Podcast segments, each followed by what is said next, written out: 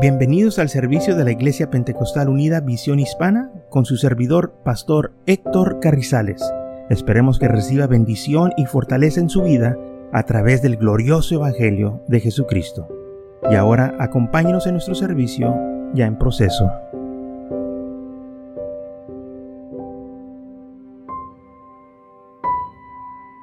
Entonces, recordemos, la semana pasada hablamos que Juan el Bautista les estaba predicando de que se le arrepintieran de sus pecados y les habló duramente, les habló fuerte, les dijo en Mateo capítulo 3, leímos de Mateo capítulo 3, el versículo 7, al ver que muchos de los fariseos y de los saudiceos venían a su bautismo, les decía generación de víboras, quien los enseñó a oír de la ira venidera.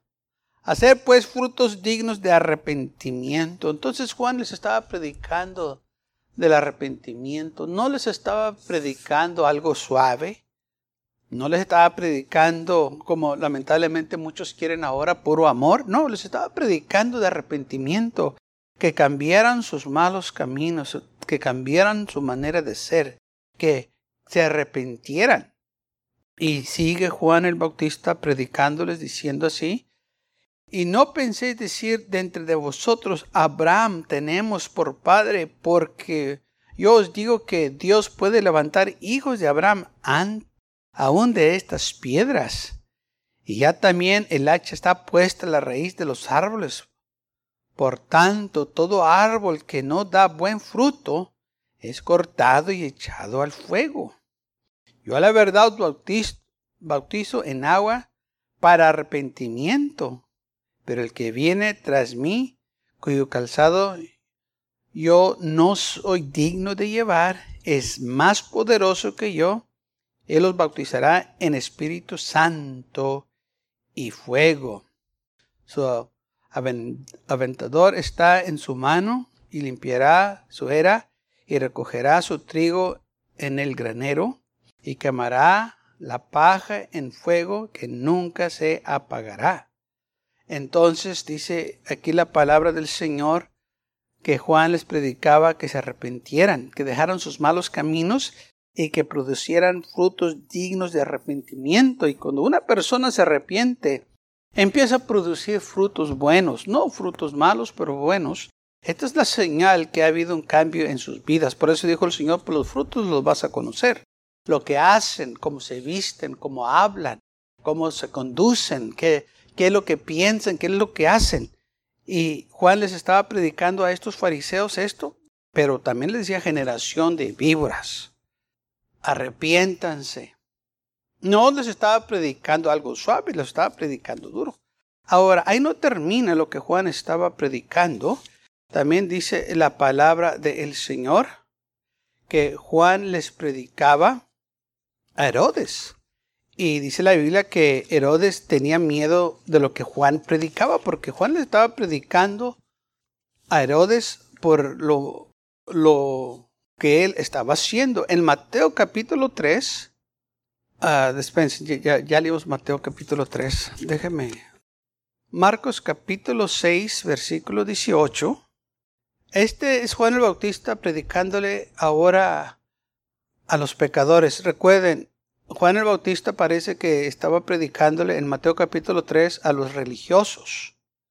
Y ahora aquí su enfoque era en los pecadores como Herodes, que dice la Biblia que Juan decía a eh, Herodes en versículo 6 eh, que se arrepintiera porque no era lícito que teniera la mujer de su hermano, eh, porque Heroías le, le acababa y deseaba matarle y no podía, porque Herodes tenía, temía a Juan, sabiendo que era varón justo y santo. Entonces vemos que Herodes, aunque vivía en pecado, temía a Juan porque Juan le estaba predicando la verdad y tenía miedo. Pero la esposa de él lo aborrecía, lo quería matar, porque le decía que la vida que él estaba viviendo con ella no era correcta. Tenía la, por decir de esposa, la cuñada. Y Juan el Bautista le decía, no es correcto lo que tú estás haciendo, que tengas la mujer de tu hermano. Es pecado.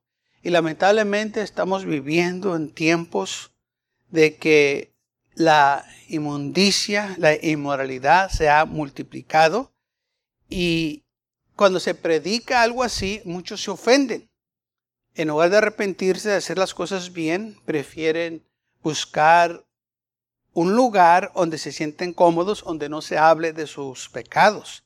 Pero cuando es la palabra, no podemos nosotros ignorarla, porque es Dios que nos está hablando que hagan las cosas correctas. Porque la Biblia también dice que la paga del pecado es la muerte, y el Señor no quiere que nadie perezca, más que todos vengamos a arrepentimiento. Entonces, cuando Juan le predicaba a Herodes, él temía a Juan y no le quería hacer daño, pero eh, su mujer de él esperaba una ocasión para matarle porque lo aborrecía de lo que él predicaba. Y fíjese que Juan el Bautista no predicaba para que la gente se sintiera bonito, para que la gente se sintiera cómodo. Él predicaba para que la gente se arrepintiera. Para eso es la predicación, para que la gente se arrepienta de sus pecados. Y en la predicación, hermanos, vamos a encontrar de que cuando uno la recibe, esa palabra empieza a trabajar en nuestras vidas. Y cuando la escuchamos la palabra del Señor, ah, no nos ofendemos, sino queremos nosotros alinearnos con la palabra del Señor. ¿eh? Lamentablemente, cuando muchos se ofenden es que no se quieren alinear, quieren seguir viviendo su vida pecaminosa, quieren seguir siguiendo igual como antes. Pero cuando nosotros vinimos al Señor, no podemos nosotros continuar viviendo nuestra vida pecaminosa y tenemos que hacer unos cambios para agradar al Señor. Y eso es de dejar la, manera que vivíamos antes, las cosas que nos gustaban, ahora les damos la espalda para servir a Cristo, porque ahora queremos nosotros agradar al Señor. Ya no vamos a vivir para el mundo, ahora vamos a vivir para el Señor. Y esto es algo muy importante. Entonces Juan el Bautista le predicaba a la gente que se arrepintieran. Tenemos que hacerlo. La Biblia dice, eh, el Señor hablando, dice, esforzaos para, para entrar a la puerta.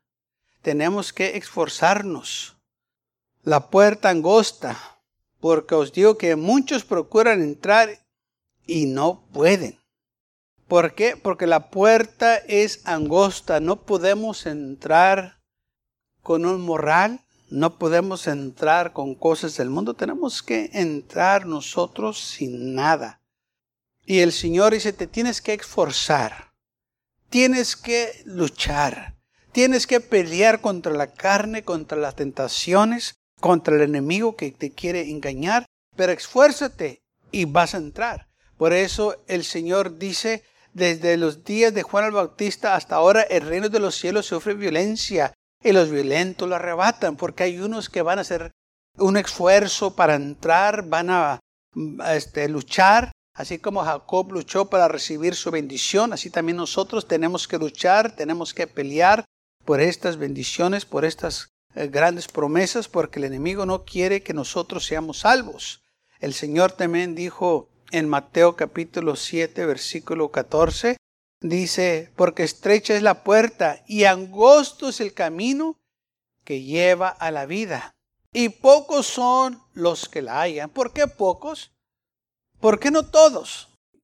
Porque son pocos los que quieren dejar al mundo por completo y seguir a Cristo. Muchos quieren tener un, un pie aquí a un lado y otro pie al otro lado. O sea, un pie en el mundo y un pie en la iglesia.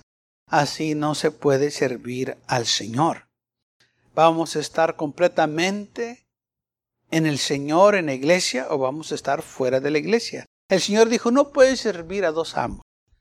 Vas a agarrar a uno, te vas a, dedicar a uno, o vas a dedicar tu vida al otro. No puedes servir a dos amos. Entonces, nosotros no podemos andar en el mundo y andar en iglesia. Vamos a estar en la iglesia o vamos a estar fuera de la iglesia.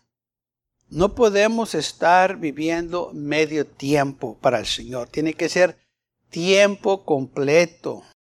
Ni tampoco podemos tomar servir al Señor cuando hay una crisis, cuando tenemos necesidad, cuando estamos enfermos. No, tenemos que nosotros servir al Señor de todo corazón y no importa la situación, la condición o el tiempo.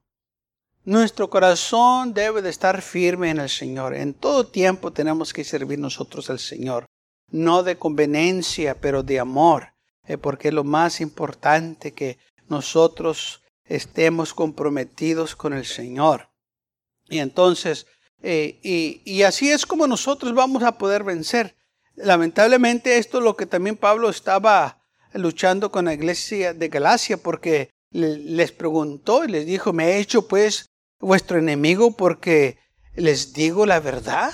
Ah, y esto es lo que lamentablemente muchos se ofenden porque les dicen la verdad. Muchos dicen, a mí me gusta que me hablen con la verdad, que me digan la verdad y les dicen la verdad y se ofenden. Se molestan, pero les gusta que les digan la verdad. No, no les gusta que les digan la verdad porque si les gustaría que les dijeran la verdad, no se estuvieran molestando. Porque cuando se predica la palabra del Señor. Esa es la verdad. Y si la verdad te ofende, quiere decir que la estás rechazando. En Filipenses capítulo 2, versículo 12, es la palabra del Señor que nosotros que lo que debemos de hacer. Pablo dice a los filipenses, por tanto, amados míos, como siempre habéis obedecido, no como en mi presencia solamente, sino mucho más ahora en mi ausencia, ocupaos en vuestra salvación con temor y temblor. Ocúpate en tu salvación. Tú tienes que trabajar, aleluya, en tu salvación. Tú tienes que alimentarte en la palabra de Dios. Tú tienes que leer la Biblia. Tú tienes que orar. Tú tienes que congregarte. Lamentablemente hay muchos que no se congregan andan visitando a iglesias, una iglesia un domingo, otra iglesia otro domingo y, así tienen ya tiempo haciéndolo. Eso no es congregarse. Eh, y la razón que hacen eso es porque no se quieren comprometer con ninguna iglesia, no quieren responsabilidades. Y muchas veces dicen, bueno, es que no quiero problemas. No, es que no te quieres comprometer, no quieres sujetarte a la autoridad de un pastor, no quiere darle cuenta a nadie y por eso andan iglesia en iglesia. Eso no es de Dios, eso es del mundo. Porque la Biblia dice, sujetaos a vuestros pastores. Y es lo que estos que andan nomás de iglesia en iglesia, que no quieren sujetarse a autoridad, no quieren dar cuenta eh, a nadie, quieren andar libres. Pero eso no es libre en Cristo, eso es una andar de libertinos. quieren andar libres para hacer lo que ellos quieren, no para servir al Señor. Y lamentablemente eso es un espíritu diabólico, no es espíritu del Señor, porque el Señor no quiere que su pueblo ande así de libertino, sino que tenemos que sujetarnos a nuestros pastores, como dice la palabra de Dios, porque ellos van a dar cuenta por nuestras almas en aquel día. Así que tenemos nosotros que tomar en cuenta lo que dice la palabra del Señor. Y muchas veces la gente anda buscando un lugar en, donde dicen que ellos sienten algo. Pues la palabra de Dios no es un libro de emociones, la palabra de Dios es un libro de obediencia. Tenemos que obedecer la palabra de Dios para ser salvos. La Biblia dice claramente que la obediencia es mejor que sacrificio. Y si no sentamos algo en la iglesia, eso no quiere decir que el Señor no está aquí. Hay muchas ocasiones donde yo he sentido la presencia de Dios, muchas. Pero también ha visto muchas ocasiones que no lo ha sentido. Pero eso no quiere decir que Dios no está ahí. Si Él me dijo ya en su palabra que va a estar conmigo todo el tiempo, porque declara en Hebreos, donde dice, nunca te desampararé ni te dejaré, entonces Él ya se comprometió conmigo. Así que nosotros no podemos andar buscando una emoción, a, ver qué sintemos, no. Si la Biblia dice que el Señor va a estar conmigo, yo lo voy a creer. Esto es por fe. El justo por la fe vivirá, no por emociones, pero por fe.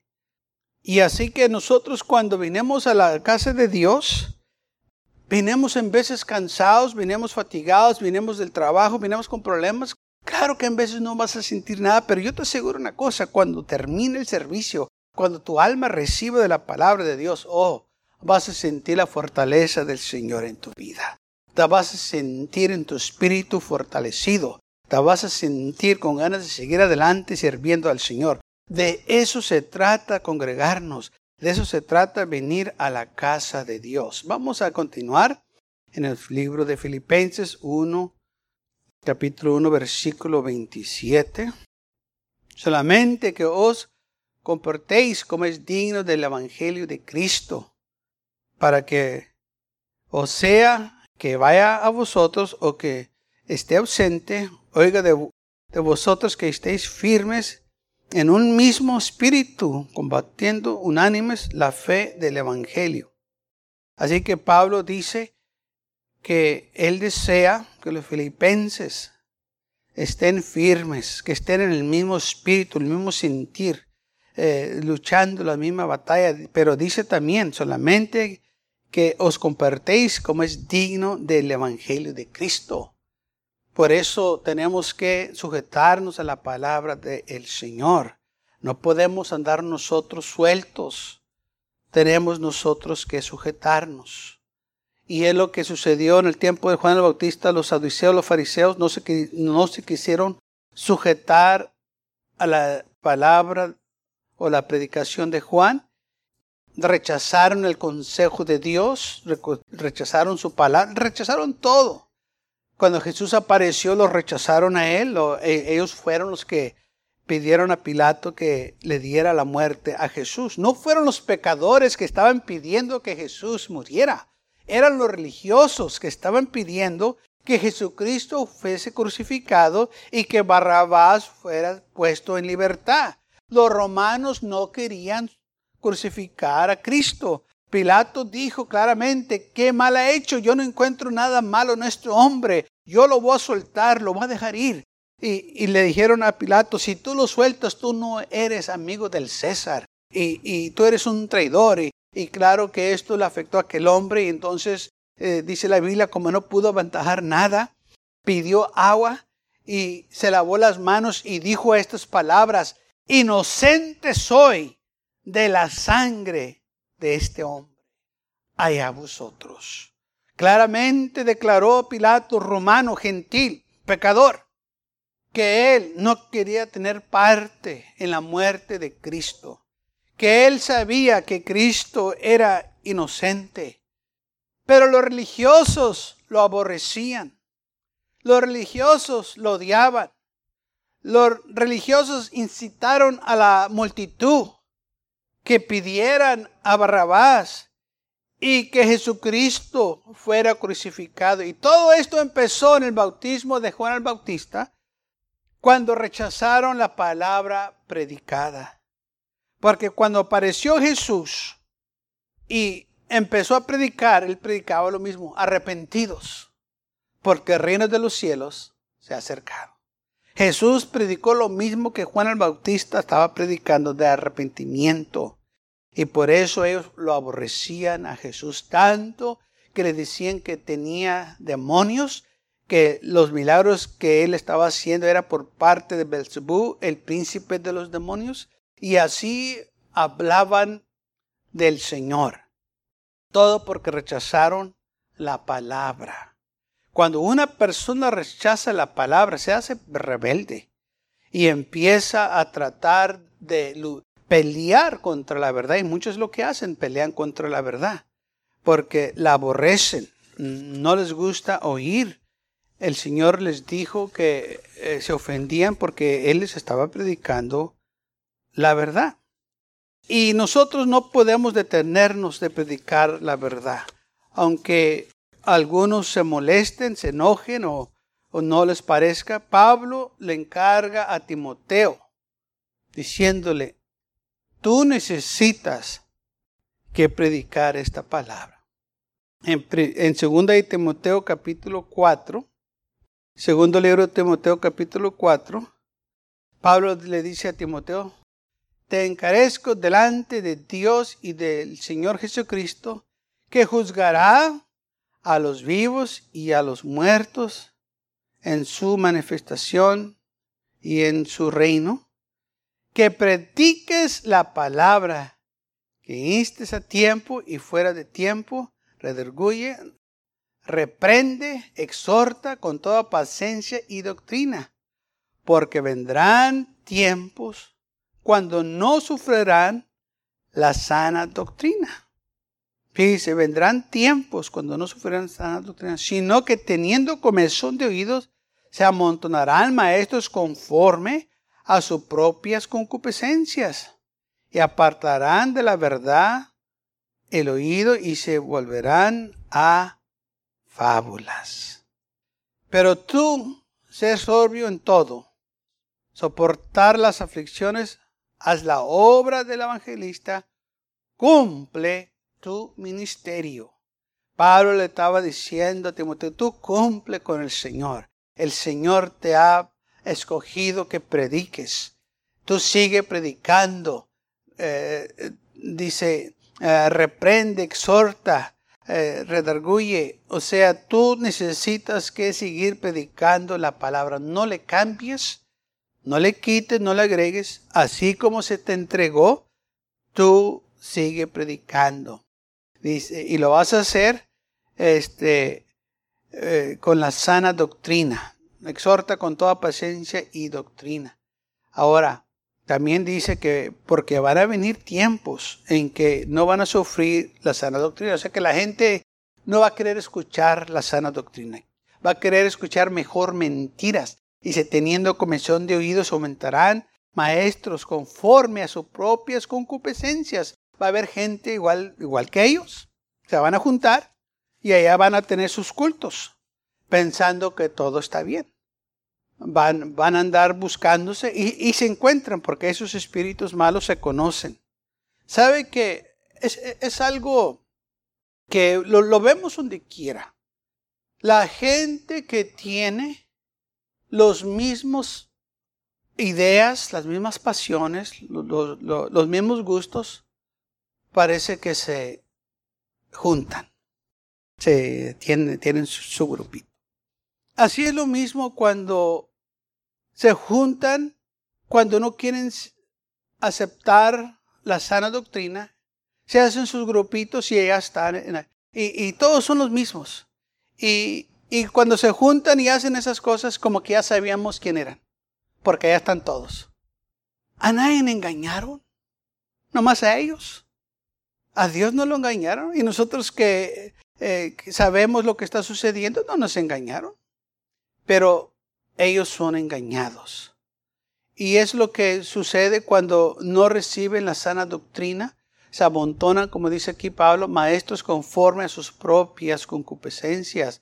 Y se apartarán de la verdad y se volverán a fábulas. Fíjese, a fábulas, a que ni son ni predicaciones, que historias, testimonios falsos, eh, cosas que no salvan, no edifican, pero que sí destruyen. Y lamentablemente el daño no se mira al instante, pero con el tiempo. Es lo que sucede muchas de las veces. Lamentablemente esta gente que se va porque no quieren recibir la verdad, no quieren corrección, no quieren que se les exhorte, quieren puro amor y, y que se acepte lo que ellos están haciendo. No, la palabra no es para que nosotros eh, igual, es para que nosotros seamos transformados. El Señor no va a cambiar por nosotros, nosotros cambiamos por Él.